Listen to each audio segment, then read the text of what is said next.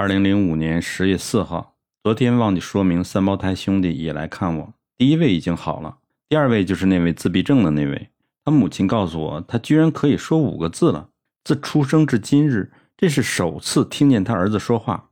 你想想，作为一个母亲会有多开心？我是怎么治的呢？因为我了解音乐跟语言是不一样的，它是由左右脑分别控制中，右脑是收音乐的，左脑是收语言。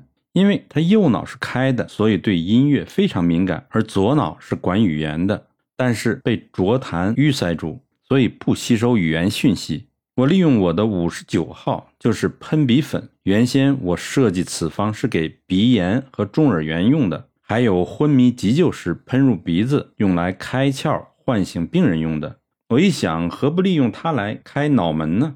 所以一周前我就教他母亲如何去使用，一日喷两次。结果就说话了，也会去倾听别人说话。这麝香凡石散还是真厉害，果然是开窍了。最小的妹妹就是脑性麻痹的那位，已经可以直视看人了。大便经过大承气汤和停利大枣泻肺汤攻坚后，排出许多痰水和燥湿之后，原来每天发数次的癫痫，也减少到一周只发两次。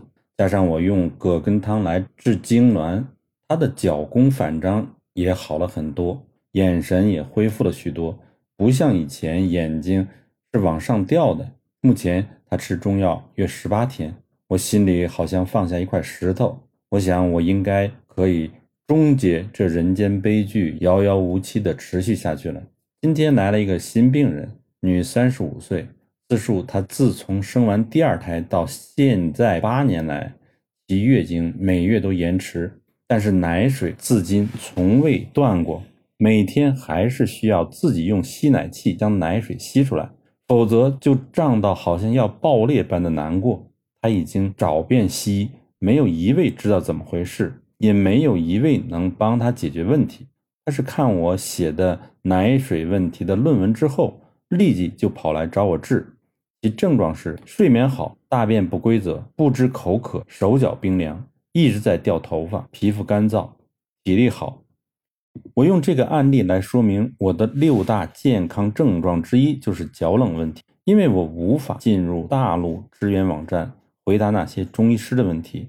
出现足寒，最早可以在《黄帝内经》中通评虚实论，所谓的气逆者足寒也。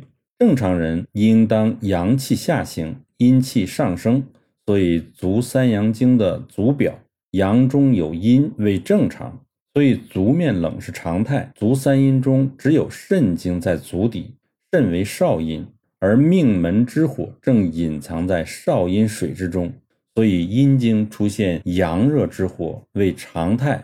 于是正常人就会感觉到足面是冷的，足底是热的，而冷热相交的结果就是温。此温无论是天气有多冷，都是温的，因为是自体内发出的，所以外在的环境变化是无法影响它的。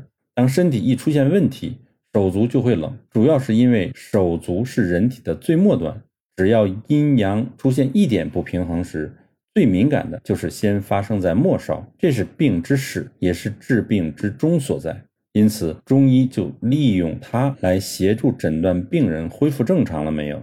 足大指是指足厥阴肝经和足太阴脾经之末，这是阴之至极要返回的场所，所以是阴之极处，阴极生阳。为了让阳能很快返回体内，二阴经交于此大指上，于是力量最大就是此指。过去我们用蹲下来上大号，这是最正确的上大号的方法，因为蹲姿可以挤压肝经和脾经，加上大腿压住腹部，于是大便就会很快排出来。但现在使用马桶，采取坐姿，于是造成很多人都无法排进大便，每天都一肚子大便，浊气就发到胸腔以上，造成头脑昏沉。注意力无法集中等等现象。回归主题吧，此病人出现不知口渴，这才是主要症状。这代表里极寒，所以不知道口渴。此时就是生腹可治的时机。炮附子是用于固表虚时用的。当病人出现大汗不止时，仲景使用桂枝汤加附子。这时他使用的是炮附子，原因就在于此。此病人因为里寒很重，所以本应该下沉的阳气反逆至头。奶水主气来自肺，而女子主血，于是气从血化，月经就是这么来的。而今此女阳气上逆，此气无法从血化，于是一直停留在胸部。女子之胸为阳，男子之胸为阴。大家可见。凡是浮在水中之尸，如果是女子，面壁朝向，因为上是天阳，阳从阳是同气相求；男子必然背朝上，因为男子之背是阳。当然，医师要了解这种现象，治疗之法就了然于胸了。我的浅见，希望各位大医不吝赐教。